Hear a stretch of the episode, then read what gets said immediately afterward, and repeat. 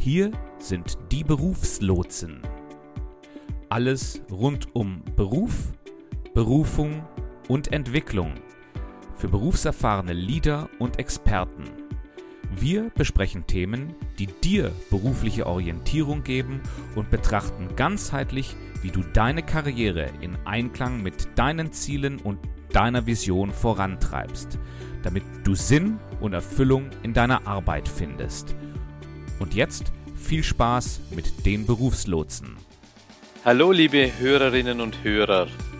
Ähm, diese Folge trägt den Titel Warum deine Stärken über deinen Berufserfolg entscheiden oder zumindest diesen maßgeblich mit beeinflussen. Ja, und ich begrüße meinen Co-Podcaster Björn. Hallo Björn. Hallo Thomas und hallo liebe Zuhörerinnen und Zuhörer. Ja, Björn, wo, worüber wollen wir uns heute unterhalten? Wir haben ja, glaube ich, beide, du und ich, immer wieder so dieses Thema Stärken auf dem Tisch.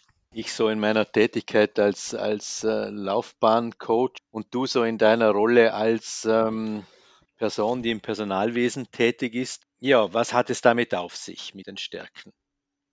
Die Stärken ähm, sind ein ganz wichtiger Teil für unser Wohlbefinden. Die Stärken haben ganz großen Einfluss darauf, äh, wie wir, wie wir das, was uns, was uns auf dem Weg mitgegeben wurde, äh, einsetzen können, um, um, ja, um für uns, aber auch für andere Erfolg zu schaffen. Jetzt gibt es ja aber komischerweise ja liegt, liegt es ja auf der Hand, dass man sich auf diese Stärken konzentriert. Aber komischerweise habe ich den Eindruck in meiner Arbeit, dass das oft den Leuten schwerfällt, sich auf die Stärken konzentrieren. Geht es dir genauso? Ja, das, das sehe ich auch so. Ich denke auch, das ist auch einer der, der großen Punkte, die wir heute besprechen werden in unserer Episode, warum wir uns gewohnheitsmäßig eher auf die Schwächen verglichen mit den Stärken konzentrieren. Wir haben ja diese Folge geplant, so in, die, in unserer Reihe zum Thema Initiativbewerbung und sind so in unserer Vorbereitung dann draufgekommen, dass dieses genau. Stärkenthema eigentlich ein bisschen mehr Zeit auch verlangt, beziehungsweise auch ein wenig mehr Raum verdient. Wir unterhalten uns heute über das Thema, warum deine Stärken über deinen Berufs- und auch Lebenserfolg entscheiden. Und diese Folge ist, ähm, ist ja Teil unserer kleinen Serie, die wir machen über die Initiativbewerbung, äh, bei der wir in der letzten Episode die Übersicht hatten. Und in dieser Episode werden wir uns äh, eben mit den Stärken besprechen, äh, über die Stärken unterhalten, ähm, insbesondere die Gründe dahinter.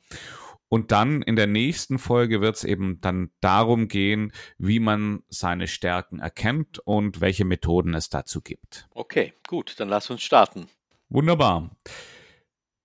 Wir haben vor, heute in dieser Episode darüber zu sprechen, warum wir uns gewohnheitsmäßig auf Schwächen und nicht auf Stärken fokussieren. Wir möchten besprechen, was Stärken sind und wie sie entstehen. Und dann wollen wir uns damit beschäftigen, warum du dich auf deine Stärken und nicht auf deine Schwächen fokussieren solltest. Genau, und ich glaube, da hast du im Vorfeld dann auch eine Studie ausgegraben vom Gallup-Institut, die ja, glaube ich, glaube ich, äh, ganz seltsame Zahlen zutage befördert hat. Ja, richtig. Und zwar geht es da um die Gallup-Studie. Ich glaube, Human Engagement Index Studie, oder? Heißt die? Genau, den, den Gallup Human Engagement Index. Und, äh, und ich muss sagen, ich, ich kannte die Zahlen, aber habe mir sie jetzt im Rahmen der Vorbereitung auf diese Episode nochmal ähm, durchgelesen und ich bin jedes Mal eigentlich wieder schockiert darüber, wie wenig äh, Engagement die Leute wirklich für ihre Arbeit haben. Also wenn ich die Zahlen richtig im Kopf habe. Oder 13. Ja, ich glaube eh. Also es kommt so, es, das liegt so in der Nähe. Also wir sind ja hier so in diesem Dreiländereck zwischen der Schweiz, äh, Österreich und Deutschland.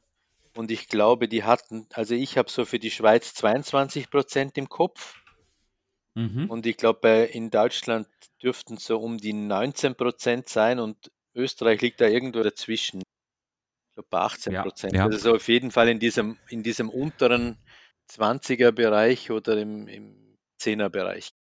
Sehr, sehr niedrige, sehr niedrige Zahlen von, von Menschen, die wirklich, die wirklich äh, hierbei in, in, engagiert in, bei der Arbeit sind. Ja. Und da tragen ja, da tragen ja klar, da fließen jetzt mehrere Faktoren ein, oder? Einerseits auch äh, unternehmenskulturelle Bedingungen haben einen Einfluss darauf, ob Leute wahrscheinlich gerne zur Arbeit gehen.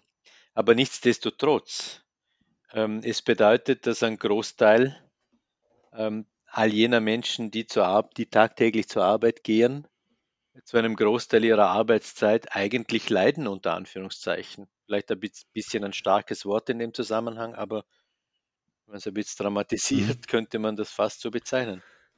Was, was mich dabei wirklich schockiert hat, ist, dass insbesondere unsere Region, also die, die, die Region Westeuropa, ähm, verglichen mit allen anderen Regionen der Welt wirklich schlecht abschneidet. Hm, es ist, es ist wirklich so, also Westeuropa ist auf dem zweitletzten Platz gelandet und, und, und ist viel schlechter als der, als der Weltdurchschnitt. Mhm. Ja, mhm. und das ist, das ist, ähm, ja, ich finde, das ist einfach ein, ein, ein, echtes, ein echtes Problem in unserer Welt. Ja. Hast du noch präsent, wer da Spitzenreiter war? Also, wo die Zahlen quasi also, am höchsten sind? ich habe es gerade, ich habe es gerade hier aufgemacht. Also USA, Kanada hat die höchsten, äh, die höchste Anzahl engagierter Mitarbeiter. Die haben 31 Prozent. Ja, das heißt, das ist auch immer noch sehr gering. Ja, Lateinamerika 27 Prozent. Ähm, und dann geht es, dann geht es äh, rapide runter und in Westeuropa sind es 10 Prozent, die, die engagiert sind und die restlichen sind entweder weniger engagiert oder aktiv äh, de disengaged. Da hätte, das hätte ich mir eigentlich umgekehrt gedacht, oder? Rein gefühlsmäßig ja. hätte ich mir gedacht, dass die Zahlen in, zumindest in den Vereinigten Staaten, geringer sein müssten, weil dort mhm. der Arbeitsdruck teilweise höher ist, weil wir ja. weniger soziale Absicherung der Arbeitnehmer haben. Mhm. Interessantes mhm. Ergebnis. Aha. Kannst du noch ein paar Worte dazu sagen, Thomas, wie wir dieses, diese Studie im Zusammenhang mit Stärken aufzeigen? Dem liegt irgendwo ein bisschen so eine, äh, eine kleine Hypothese von uns zu, äh, zugrunde. Wenn sich mehr Menschen auf ihre Stärken konzentrieren, und Stärken sind ja nicht nur das, was wir gut können, sondern auch das, was wir gerne tun wo wir von unseren Motiven her, von unseren Werten her uns auch gut aufgehoben fühlen, dann müsste eigentlich im Umkehrschluss auch die Zufriedenheit mit der eigenen Arbeit auch steigen. Und das hat jetzt, ähm, da gibt es jetzt für mir, für mir persönlich logischerweise keine empirischen Zahlen dazu, aber ich habe so den Eindruck, dass die Menschen, die ich im Laufe meines Lebens kennengelernt habe, ähm, immer dann eine höhere emotionale Bindung an ihre Arbeit hatten und natürlich auch an ihren Arbeitgeber, wenn sie auf dem Platz gespielt haben, wo sie auch wirklich gut waren. Also sprich, wenn sie ihre Stärken eingesetzt haben. Mhm. Und das mhm. finde ich eigentlich schade, wenn ich umgekehrt mir dann denke, wie viel, ähm, ja, wenn man sich das hochrechnet, oder? Wir arbeiten alle äh, mal mindestens äh, 40 Stunden in der Woche ähm, wenn man das jetzt hochrechnet auf, ähm, auf, eine, auf die Lebensarbeitszeit eines durchschnittlichen Arbeitnehmers, einer Arbeitnehmerin, wenn ich mir dann denke, dass ich da ähm, zum Großteil eigentlich einer Aufgabe nachgehe, die mich nicht freut, die mir null Spaß macht, die mir vielleicht auch null Sinn gibt, ähm, dann finde ich das eine magere Bilanz. Ich habe da über die Weihnachtsfeiertage ein, ein wirklich ein gutes Buch gelesen, wo es wirklich um diese Stärkenthematik geht. Und sie hat in der Einleitung eine Geschichte erzählt, äh, ihre persönliche Geschichte ähm, von, von ihrem eigenen Unternehmen, bei dem sie äh, als junge Frau beschäftigt war, ähm, befördert wurde, beruflichen, in eine berufliche Rolle gekommen ist, wo sie dann genau ihre Stärken nicht mehr ausspielen konnte. Äh, eine Rolle, die sie frustriert hat, wo sie mit Zahlen operieren musste. Alles Dinge, die sie eigentlich nicht tun wollte und auch früher nicht gemacht hat. Und ich habe hab mich dann sehr an meine eigene Situation erinnert, weil es mir genau gleich ging. Also ich habe dann mhm. ähm, irgendwann, nachdem ich als Lehrer ausgestiegen bin, so in der Erwachsenenbildung, ähm, begonnen zu arbeiten und habe relativ schnell erkannt, dass das mein Ding ist, dass mir das leicht fällt, dass ich das gut kann, dass das auch, dass da auch viel Leidenschaft von mir dahinter steckt. Und dann habe ich das Angebot gekriegt, ähm, die Regionalleitung in Zürich zu übernehmen für das Bildungsinstitut, für das ich damals tätig war. Und es war eins zu eins dasselbe. Ich war von, von heute auf morgen tot unglücklich. Ich musste Dinge tun, die, ich, die mir nicht leicht fielen. Was waren das für Dinge? Ja, das waren, also zum einen waren es Dinge, dass ich mich, dass ich mich mit, mit äh, quasi mit Controlling auseinandersetzen musste. Ich hatte regelmäßige äh, Gespräche mit meinem äh, Controller aus Deutschland, die Deckungsbeiträge betreffend. Und ich fand das zum einen extrem langweilig und zum anderen hat mir das extrem viel Mühe gekostet. Ich habe gemerkt, mhm. ich, ich, ich erkenne, ich erkenne diese, diese, diese Muster, die da oder diese, diese Zahlen haben sich mir nie wirklich offenbart. Also ich habe mich, dann ich hab mich dann immer gewundert, warum dieser Controller da quasi mit, dem Finger, mit den Fingern geschnippt hat und dann hat er irgendeine Erkenntnis gehabt, wenn er diese mhm. Zahlen betrachtet hat. Für mich war das massivste Mühe herauszufinden, mhm. äh, was es das für mich für einen Sinn ergeben sollte. Und ähm, ja, ich bin in, diesem, in dieser Arbeit auch nicht alt geworden. Ja, es ist, weil das, weil du hast dich da irgendwie dann einfach gegen das, gegen deine Ressourcen, gegen deine Stärken, äh, hast da gegen dich selbst gearbeitet, nicht? Genau, ich habe immer das Gefühl gehabt, ich fahre da tagtäglich mit angezogener Handbremse. Ich bin dann äh, gekündigt worden, weil es der Firma dann auch nicht gut ging und, und ja, vielleicht waren auch meine Leistungen diesbezüglich nicht so wirklich optimal, wäre nachvollziehbar. Und als ich dann wieder in meinen Ursprungs, in die Ursprungstätigkeit, also in die Trainertätigkeit zurückgegangen bin, dann war ich wie ein ausgewechselter Mensch. Also ich habe gemerkt, äh, das ist mein Ding, noch viel stärker, als ich es vorher gemerkt habe, vielleicht mit dieser Leiderfahrung im Hintergrund. Äh, und das ging dann wieder leichter. Also das ging, das heißt ja auch nicht, dass es immer leicht geht, aber im Endeffekt war das eine deutlich angenehmere deutlich äh, erfolgsversprechende, deutlich äh, ja, motivierendere Tätigkeit für mich. Dann warst du in deinem, in deinem Element, ja, und hast dort auf, auf deine Stärken bauen mhm, können. Genau. Also ich habe nicht, ich habe nicht mhm. automatisch in meiner vorherigen Funktion, also in dieser Führungstätigkeit, habe ich dann eigentlich konsequent meine Schwächen, meine Schwächen versucht zu, ähm, zu entwickeln, oder? Ja, genau, die, die auszumerzen. Genau, weil ich das einfach nicht konnte und das war eigentlich aber genau das, was meine Schwächen waren, waren eigentlich in dieser Funktion so, so Kernthemen, die ich zu bearbeiten hatte. Ja, es ist ja so, wir, wir schleppen ja ein ganzes Bündel an Überzeugungen mit uns rum, äh, die jetzt im Zusammenhang mit Stärken stehen, äh, die uns, ja, die uns auch davon abhalten, die Stärken wirklich zu äh, auszuleben oder die, die uns mit den Stärken intensiv zu beschäftigen. Ja, ähm, ich meine, ich, ich, ich kenne das selbst aus, aus, eigener, aus eigener Sicht. Ähm, wenn ich mich mit den Stärken beschäftige, dann habe ich vielleicht drei, vier, fünf, sechs, sieben Stärken, mit denen ich arbeiten kann. Ich denke mir aber viel, ich muss doch viel vielseitiger sein, ich muss vielschichtiger sein. Ähm, und diesen Bereich könnte ich auch noch bearbeiten und jenen Bereich könnte ich noch, da könnte ich noch was dazu lernen und habe immer so das Bild von mir, dass ich ein vielseitiger Mensch sein muss und mich nicht auf die paar Stärken, die mir zur Verfügung stehen, konzentrieren soll. Genau, und was da natürlich dann oft im Schlepptau mit daherkommt, ist, ist so mhm. die Angst, dass die, die, die Ausstattung an Stärken mit, äh, die man mitbringt, dass diese Ausstattung äh, nicht ausreicht.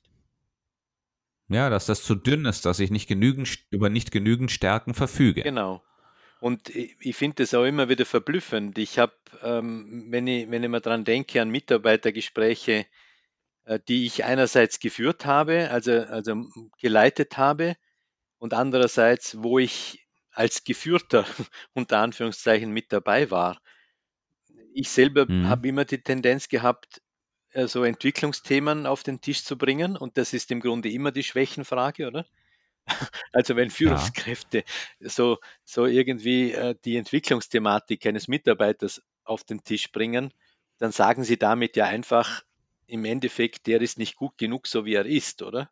Ja, absolut. Ich meine, ich kenne das aus vielen, äh, aus vielen äh, Runden, wo man sich mit den, mit den, äh, mit dem Talentmanagement beschäftigt hat.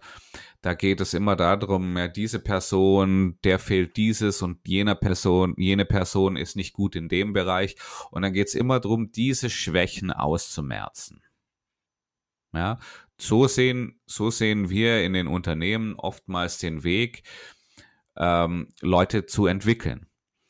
Die Stärken weiter auszubauen, was in meinen Augen die viel schönere Arbeit ist. Das ist auch das, was den Menschen viel Spaß macht und wo, wo die Leute Freude dran haben. Das wird ganz selten im, im Bereich der Personalarbeit äh, als, als zum Thema gemacht. Und wenn ich mir dann irgendwie vorstelle, das wäre wahrscheinlich mit weitaus weniger Energieaufwand verbunden, oder? Also wenn ich jemanden angenommen, ich würde den gesamten den gesamten Wertschöpf oder den gesamten ja, Wertschöpfungsprozess eines Mitarbeiters, von der, meinetwegen von der Einstellung bis zur Pensionierung, stärken, mhm. stärkenorientiert ähm, gestalten. Also ich würde am Anfang darauf schauen, dass ich die richtigen Leute am richtigen Platz habe. Vorausgesetzt, ich kriege mhm. die jetzt, oder? Aber angenommen, ich mhm. kriege die und ich setze die dort ein, wo es ihnen leicht fällt, eine, ihre, ihre, ihre Arbeit auf eine gute Art und Weise zu verrichten. Das wäre ja viel, mhm. das wäre energiesparender, zeitsparender, kraftsparender, oder? Wenn ich grundsätzlich auf in der richtigen Position bin, dann gibt es schon die ein oder andere Schwäche, die mich da zurückhält. Da muss ich äh, Strategien entwickeln, äh, einfach mit dieser Stärke klarzukommen. Mhm. Ja, so eine sogenannte Coping Strategy weil die Schwächen natürlich äh, meine Leistungen negativ beeinflussen. Es ist aber so, dass, dass manche Personen einfach über die Zeit in Bereichen gelandet sind, wo die, wo sie sich sehr, sehr stark um die, um die Schwächen kümmern müssen, weil sie, wenn sie das nicht tun, dort untergehen. Und das ist für mich dann eigentlich immer ein Zeichen, dass diese Person dann auch in der falschen, in, in, im falschen äh, Bereich tätig ist, im, im falschen Job ist. Ähm, ist aber eine ziemlich vertackte Situation, weil diese, diese Person macht oftmals den Job schon seit ein paar Jahren und, und irgendwann geht man dann auf sie zu und sagt so, du, du bist da nicht mehr gut genug in dem, in dem, was du machst. Und im schlimmsten Fall, wir müssen uns von dir trennen. Im besten Fall heißt dann, ja, ähm, wir, wir, wir wollen mit dir gemeinsam einen Leistungsverbesserungsplan erstellen. Mhm. Also ich finde ja oft, dass es sich mit dieser Stärken-Schwächen-Thematik, dass da ja oft auch ein, ein Denkfehler dahinter steckt. Ich habe mal in irgendeinem Buch so den Vergleich gelesen. Ich glaube, dieser Ausnahmeschwimmer ähm, hieß, ich weiß gar nicht, ob er noch aktiv in seinem Sport tätig ist. Ich glaube, Michael Phelps, kann das sein? Ja, der Schwimmer. Und da hat der Autor die These vertreten, dass dieser Michael Phelps deshalb so gut war, weil er instinktiv sich einen Sport ausgesucht hat, von dem er eine gut, für den er eine gute Anlage mitbrachte, oder? Also das mhm. heißt, wenn jetzt irgendein anderer Sportler, ein Tiger Woods vielleicht Schwimmer geworden wäre, dann hätte der vielleicht trainieren können, was er, was er will.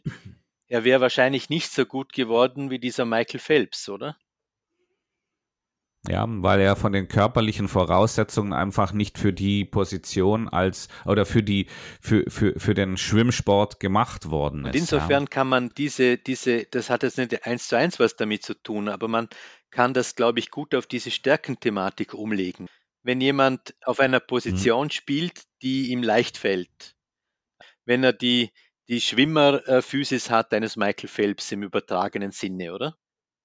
Dann, dann Mhm. wird natürlich dieser Michael Phelps oder auch dieser Mitarbeiter auch beim Schwimmen feststellen, dass er vielleicht irgendeine Technik nicht so gut beherrscht, dass er in irgendeiner Form äh, sich verbessern muss. Aber dennoch Mhm. spielt er auf einer Position oder übt er einen Sport aus oder sie, die ihm grundsätzlich leicht fällt, oder? Es gibt ja, glaube ich, im, im, im Reese-Profile, in diesem Test von Stephen Reese, äh, wo es um diese Grundmotivationen von Menschen geht, die also Menschen quasi wie motivieren, antreiben. Da gibt es so dieses, äh, dieses, eines dieser Grundmotive heißt Macht, oder? Ja. Also jemand, der, der in einer, in einer Führungsposition, in einer hohen Führungsposition erfolgreich sein will, muss auch das Motiv haben, Macht auszuüben. Weil sonst kann ich nicht führen. Was im Endeffekt ja auch ein Gedankengang ist, der ja, glaube ich, auch irgendwie schlüssig ist, oder? Jetzt kann, jetzt wird natürlich diese Person, wenn sie dem folgt, feststellen, dass sie vielleicht durchaus Kommunikationstechniken lernen könnte, weil sie oder sich zurücknehmen müsste in einem Mitarbeitergespräch oder in Sitzungen. Mhm. Und das kann sie lernen. Diesen Machthunger allerdings nicht. Genau, und jetzt sind wir wieder bei der Ursprungsthematik, Ja. oder? Wenn ich jetzt mit dieser Führungskraft, wenn ich die jetzt plötzlich zu einem Familientherapeuten machen will, wo es darum geht, sich andauernd zurückzunehmen, zu moderieren und nicht selbst den Ton anzugeben, Ja. dann hat er ein Problem, oder? Mhm. Und alle anderen um ihn herum auch. Das Ganze wird natürlich auch noch befeuert durch ähm, die Art und Weise, wie wir organisiert sind. Ja, also in hierarchischen Unternehmen schwingt ja immer so ein bisschen die, die Idee mit, dass Karriere bedeutet, die, die Leiter zu erklimmen. Also, Mhm. dass wir, äh, dass jemand ähm, irgendwie Führungsaufgaben übernimmt, weitere Verantwortung übernimmt, äh, einfach im Unternehmen, wie man so schön sagt, aufsteigt. Und hier muss ich an ein, an ein Beispiel denken, das, das ist ein Beispiel aus, aus, meiner, aus meiner Laufbahn. Ich habe mal mit einem äh, Vertriebler zusammengearbeitet. Das war ein ganz toller Vertriebsmann. Also der hat Verkäufe getätigt, wo andere äh, kaum in der Lage waren, irgendwas an den Mann zu bringen. Und der wurde befördert. Der wurde befördert zum, äh, zum Vertriebsleiter. Und nach ungefähr ja, drei, vier Monaten in der Stelle haben wir gemerkt, da haben wir einen Fehler gemacht. Der passt nicht in diese Vertriebsleiterrolle. Wir hatten ganz großes Glück, ja, das kommt selten vor, aber die Person ist auf uns dann zugekommen und hat gesagt, das macht mir keinen Spaß. Ich hätte gerne meine alte Position zurück. Und, ähm, und, und, und wir haben ihn dann in die alte Position zurückgetan und er, da ist er wieder aufgegangen und da hat er wieder tolle Ergebnisse geliefert. Ja. Was, was, was wir gemacht haben, das war ein ganz großer Fehler. Wir haben es, wir haben äh, die Person basierend auf ihrer Leistung und auf ihren Stärken aus der alten Position bewertet und in die neue Position und, und das auf die neue Position projiziert. Jetzt ist es aber so, die neue Pos Position hat einen ganz anderen, eine ganz andere Kombination an Stärken benötigt. Da ging es gar nicht mehr darum, dass man gut darin ist, ähm, ja, zu verkaufen, sondern da ging es gut, da, da muss in der neuen Position musste man gut darin sein, andere, anderen das beizubringen, darin gut zu werden, zu verkaufen. Und äh, was, was, was wir gemacht haben, ist, wir haben einen tollen Vertriebler verloren und haben einen schlechten Vertriebsleiter bekommen. Ja, also das ist der, der ganz klassische Fehler. Wir haben Leistung mit Potenzial verwechselt. Mhm. Aber das, was du jetzt als Fehler bezeichnest, ist im Grunde der Common Sense in vielen Unternehmen, oder? Also in den, also ich kann mich erinnern an, einen Freund von mir, der über Jahre hinweg Berater bei der bei einer ähm, österreichischen Unternehmensberatung war. Der hat immer gesagt, sie haben oft versucht, sie haben ähm, versucht, so dieses Thema der Fachkarriere zu etablieren in Unternehmen oder zu implementieren, weil sie gesagt haben, sonst will jeder, der ein guter, ein guter Fachspezialist ist, Führungskraft werden, weil diese Positionen mehr Ansehen genießen und man mehr verdient, oder? Also das teilweise haben die Leute den Weg dann selber ins Aus gewählt, weil sie das Gefühl gehabt haben, wenn sie auf ihrer Ebene, auf ihrem, auf ihrem, äh, auf ihrer Position, wo sie stark sind, weiter spielen, ähm, können sie sich nicht entwickeln, oder? Hat aber nicht funktioniert, komischerweise. Also, oder kennst du Unternehmen, die diese Fachkarriere wirklich erfolgreich implementiert haben bei sich? Ich beobachte jetzt schon in den letzten Jahren einen stärkeren Trend dahingehend, dass ähm, die Führungs die, also die, diese, diese, dass die Führungsaufgaben so ein bisschen ihren, von ihrem Gl Glamour verlieren. Ja, also ich treffe mehr Leute, ich weiß nicht, vielleicht liegt das auch am fortgeschrittenen Lebensalter, ähm, aber ich bin der Meinung, ich treffe heute mehr Leute als früher, die sagen, sie haben eigentlich Führung ist ist was das das machen sie so mit, aber es ist nicht ihr ihr Hauptantriebsfaktor. Während ich sagen muss, vor so zehn Jahren, wenn man in, in einem Vorstellungsgespräch die Frage geführt hat, ja, was, äh, wo soll, wo soll der Weg hingehen? Wo sehen Sie sich in fünf oder, oder sechs Jahren? Da kam eigentlich immer als Antwort, ja, da wäre ich dann gerne Teamleiter oder da wäre ich, da wäre ich gerne in irgendeiner Führungsfunktion. Das finde ich hat ein bisschen abgenommen, ja, also von, ist vielleicht auch so ein bisschen, nicht unbedingt nur von den Unternehmen getrieben, sondern auch von, von, von den Mitarbeitern und, und denjenigen, die, die jetzt neu reinkommen und, und sagen wir mal, die neueren Generationen haben da einen etwas anderen Mindset, was, was das anbelangt. Der Zeitgeist-Thema, oder? Ist auch ein Zeit. Ich vermute, ja, ja ich vermute, ich kann es nicht sagen, aber das ist jetzt so mal mein, mein, mein Bauchgefühl dabei. Bringt uns dann noch, noch zu noch ein paar weiteren falschen Überzeugungen, Björn, oder? Ich, ich glaube, es gibt mhm. auch Leute, die sagen einfach, äh, es ist grundsätzlich ähm, unrealistisch ähm, und auch irgendwie ungehörig in seiner Arbeit Spaß zu haben, oder? Also so diese, diese, diese quasi diese Arbeit muss wehtun. Ja, genau, so diese Aussage, die es ja oft gibt, oder? Das Leben ist kein Ponyhof, oder? Ähm, hat, ja, hat da in genau. viele Arbeitsrealitäten Einzug gehalten. Also es, es mhm. klingt ja irgendwie schon ein bisschen schräg, wenn man, wenn man den ganzen Tag arbeitet und dann noch Freude daran hat, oder? Das kann, damit kann mhm. ja dann mhm. nichts stimmen, oder?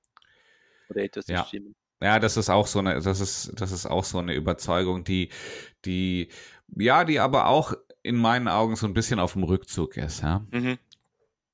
Wäre ja schön, wenn sich da in diesem, mhm. in dieser Hinsicht auch die Stärken wirklich durchsetzen würden. Mhm. Genau. Oder die Stärkenperspektive durchsetzen würde.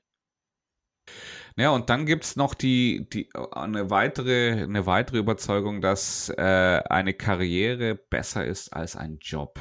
Ja. Ähm, dass man mehr oder weniger, dass die Leute der Meinung sind, immer das große Ganze im Auge behalten zu müssen und für das Große und Ganze müssen sie halt Aufgaben erledigen, die ja, die, die, die, äh, wo sie keine Stärken dafür haben, ja. Also in, im aktuellen Moment, ja, in der aktuellen Position, da geht es darum, ähm, ja, seine, seine Stärken ausleben zu können. Ja, und, und, äh, und da ist es eben nicht da ist es eben nicht sinnvoll, wenn man sagt, ja, aus, aus Sicht des, des, des Vertrieblers, von dem ich eben sprach, der sagt so, meine nächste Position muss jetzt unbedingt eine Vertriebsleiterposition oder eine Teamleiterposition sein, sondern wenn ich merke, mir macht, mir geht das Verkaufen leicht von der Hand, ja, dann muss ich mich, ähm, dann muss ich mich umsehen, ja. Genau, da müsste man vielleicht auch ein bisschen präzisieren. Also ich finde so diese Gegenüberstellung von Karriere und Job auch ähm, irgendwie ungenügend. Mhm.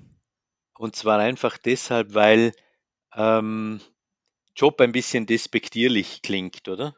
Ja, das hört sich also, immer so an, äh, wie, wie äh, Jobben ist, äh, das hat irgendwie so den, den, den Anschein, ich mache jetzt gerade was, äh, einfach damit Geld reinkommt persönlich finde die, diese Trias sinnvoll, oder? Es gibt die, es gibt meinetwegen eine Karriere, es gibt eine Berufung, es gibt einen Job im Sinne einer Arbeit. Mhm. Und ich glaube, das, was wir hier sagen wollen, ist, es gibt einfach Tätigkeiten ohne diese Aufstiegsperspektive, mhm. beziehungsweise auch ohne den Drang, diese Auf Aufstiegsperspektive haben zu müssen. Ja. Tätigkeiten, die einfach so genügen, wie sie sind und die Menschen auch äh, gut und schön finden, so wie sie sind. Mhm. Was, was, was jetzt noch ein Punkt ist, vielleicht nochmal den Link zu unserem übergeordneten Thema zur Initiativbewerbung, oder? Ich glaube, ähm, wenn jetzt natürlich jemand, wenn du, wenn du dich daran erinnerst, wir hatten, glaube ich, in unserer Überblicksfolge auch mal drüber, kurz drüber geredet, dass ähm, jemand sich als Problemlöser begreifen muss, wenn er als Initiativbewerber erfolgreich sein möchte. Mhm. Und das kann er natürlich per se nur dann, wenn er auf seiner Stärkenposition spielt. Das deshalb haben wir äh, auch mit ein Grund, warum wir diesem Thema hier ein bisschen mehr Raum widmen. Ja. Wenn ich, wenn ich mich als jemand darstellen möchte, der die Probleme löst des Unternehmens, dann ähm, funktioniert das nur, wenn das im Einklang mit meinen Stärken ist. Björn, jetzt ist ja nur der Punkt interessant, wie diese Stärken entstehen. Und zwar auch bei dieser Lektüre des Buches, das ich da über die Weihnachtstage gelesen habe. Verrat uns doch mal, wie das Buch heißt. Ja, das wäre nett, aber ich weiß ah, okay. Kein Problem. Ähm, aber wie auch immer, in diesem Buch wird von der Autorin dann Bezug genommen auf das Thema, wie diese Stärken entstehen. Und was ich ganz interessant fand, ist, dass diese Stärken von den Synapsen in unserem Gehirn geschaffen werden. Mhm.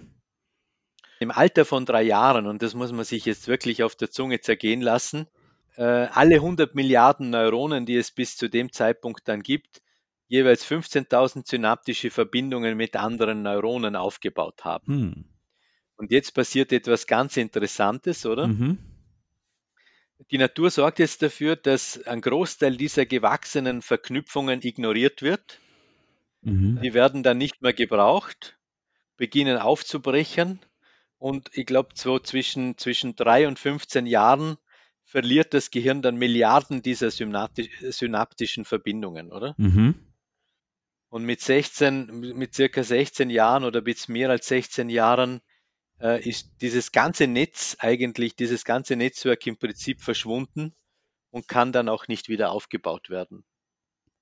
Die Natur ähm, geht quasi in die Fülle am Anfang und dann lernen wir halt einfach, wo unsere Stärken irgendwie liegen. Ja.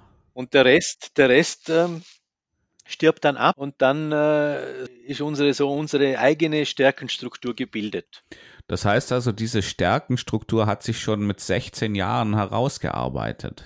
Und dann bleibt sie, ähm, zumindest ist das, was ich so aus diesem Buch dann noch mitgenommen habe, dann bleibt sie mehr oder weniger konstant. Dann können wir uns weiterentwickeln, aber wesentlich nur in diesen Stärken. Also das heißt, äh, wir werden dann halt noch bessere Kommunikatoren, oder?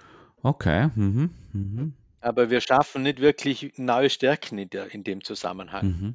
Ich gehe jetzt mal davon aus, dass dass unsere Hörerinnen und Hörer alle über 16 Jahre alt sind, ja. Aber das würde ja dann in, in, in diesem Sinne bedeuten, dass, ähm, dass wir an den Stärken nichts ändern können. Die sind uns jetzt gegeben.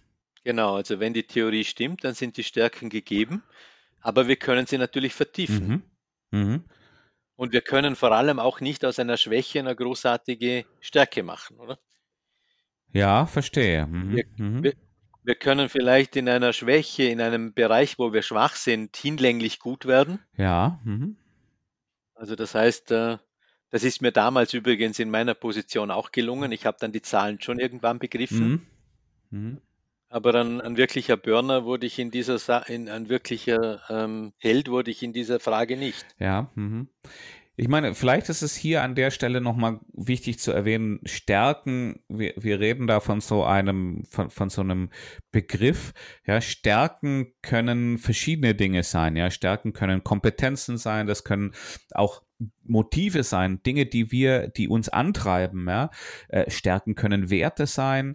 Ähm, und äh, also Stärken sind jetzt nicht unbedingt so, so, so klar definiert. Also das ist nicht nur unbedingt jetzt, was weiß ich, die kommunikative Stärke, sondern das können auch wirklich Sachen sein, auch, auch vielleicht Interessen, die wir haben, die es uns ermöglichen, ähm, über äh, durch, sagen wir mal, durch, durch Rückschläge oder durch, durch schwierige ähm, durch schwierige Prozesse durchzugehen, ja, die uns die, die Motivation geben, dabei dran zu bleiben. Ja. Man, man kann eigentlich Stärken als was beschreiben, was uns mühelos von der Hand geht. Mhm. Und ich glaube ganz stark, dass Stärken ähm, im Grunde immer aus einer Kombination aus den Dingen bestehen, die du vorher erwähnt hast, mhm. oder? Mhm. Also jede Stärke hat quasi wie einen Aspekt einer Kompetenz. Mhm.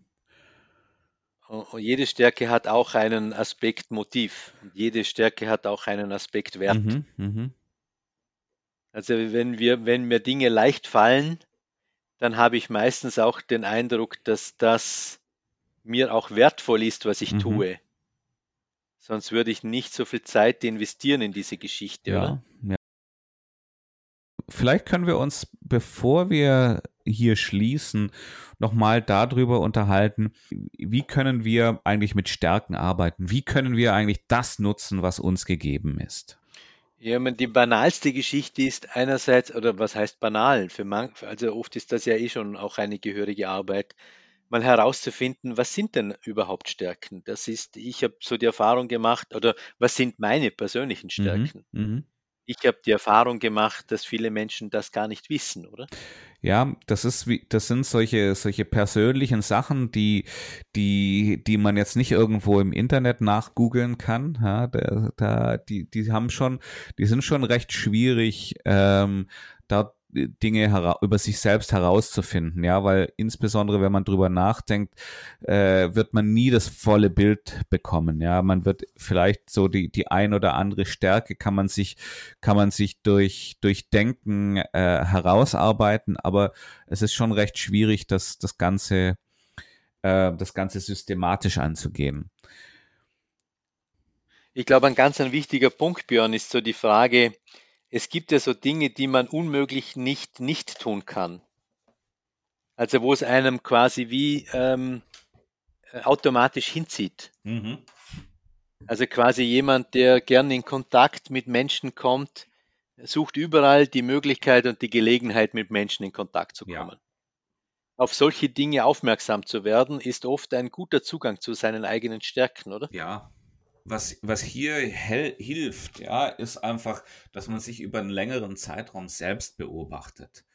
Was mache ich gerne? Was geht mir leicht von der Hand? Ja, und, äh, und da hilft eigentlich eine ganz alte Technik, ja, und zwar ist das das kleine Notizbüchlein, was man mit sich trägt, wo man, wenn man, wenn einem so ein Einfall kommt, wo man das sich kurz notiert und mit der Zeit entwickelt sich dann da eine Struktur heraus und man kann anfangen, da gewisse Muster zu erkennen.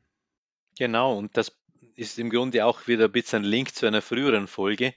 Und liebe Hörerinnen und Hörer, wenn euch das interessiert, wir haben, ähm, Björn und ich haben vor einigen Wochen mal einen, einen, eine Podcast-Episode zum Thema Journal und Tagebuch aufge, ähm, aufgezeichnet. Und das ist natürlich auch ein gutes, ein gutes äh, Instrument. Ähm, da schreibt man ja oft auch über Dinge, die einem gut gelungen sind, die einem Freude mhm. bereitet mhm. haben. Und mhm. dort kann man natürlich auch so sozusagen archäologisch auf die Suche gehen nach den eigenen Stärken. Ja. Also wer jetzt, wer jetzt nicht äh, komplett äh, anfangen möchte, ein, ein, ein, Journal zu führen, ja, also bei dem würde in, für, für diese spezielle Aufgabe einfach auch ausreichen, einfach immer dann, wenn, wenn, wenn einem einfällt, hier ist was gut, ist mir was gut von der Hand gegangen, einfach eine, kurz, eine kurze Notiz machen. Ja, wir haben äh, genügend Apps oder wir haben genügend Möglichkeiten heute, um, um solche Informationen systematisch aufzunehmen und, äh, und dann über die Zeit zu beobachten und dann Muster zu erkennen. Genau, und ich glaube, Björn, das ist dann schon auch so eine Aufgabe, die wir unseren Hörern und Hörerinnen gerne mit auf den Weg geben würden für die nächste Woche, weil wir uns ja noch immer so in unserer Serie Initiativbewerbung oder Vorbereitung der Initiativbewerbung befinden, dass ihr Hörer und Hörerinnen vielleicht einfach mal im Laufe der nächsten Woche darauf achtet, äh, wo zieht es euch hin, was fällt euch leicht, was macht, was macht euch große Freude. Vielleicht, was würdet ihr auch tun, wenn ihr nicht dafür bezahlt würdet? Das ist auch ein guter Indikator für die Stärken und euch da mal ein paar Notizen dazu macht. Und dann haben wir, glaube ich, noch dieses, ähm, habe ich euch noch ein, oder haben wir euch noch ein Zitat von Peter F. Drucker mitgebracht, der mal gesagt haben soll, nur wenige Menschen, selbst ausgesprochen erfolgreiche, können die Frage nach den Stärken beantworten. Wissen Sie, worin Sie gut sind? Wissen Sie, was Sie lernen müssen, damit Sie Ihre Stärken voll ausnutzen? Nur wenige haben sich diese Fragen selbst gestellt. Und das finde ich auch interessant, dass da offenbar, ja, das ist ein Thema, offenbar kann man auch erfolgreich sein, ohne seine Stärken zu kennen. Ja, was ja nicht unbedingt heißt, dass man seine Stärken nicht lebt, nur weil man sie nicht kennt. Ja. Das Aber stimmt auch. ja, genau. je, je, mehr du, je mehr du deine Stärken kennst, umso eher kannst du dich nach ihnen orientieren. Ja, und, und das finde ich, das ist das, was wir heute hier euch mitgeben wollen. Insbesondere, wenn ihr eben versucht, eine Position auf dem verdeckten Arbeitsmarkt durch die Initiativbewerbung zu bekommen. Das bringt uns zum Ende unserer Episode.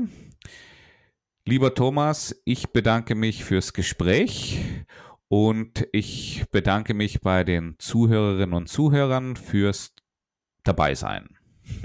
Nicht fürs Zuhören. ja, Björn, war auch für mich wieder eine sehr tolle Sache, mit dir zu plaudern. Und natürlich äh, auch äh, ich bedanke mich bei, den, bei unseren Zuhörern und Zuhörerinnen.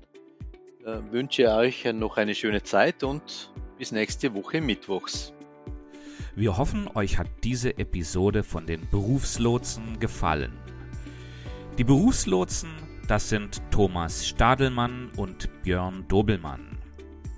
Und ihr findet uns auf LinkedIn oder unter www.berufslotsen.com. Wir freuen uns darauf, dich bald wieder als Gast bei Die Berufslotsen begrüßen zu dürfen. Bis dahin alles Gute.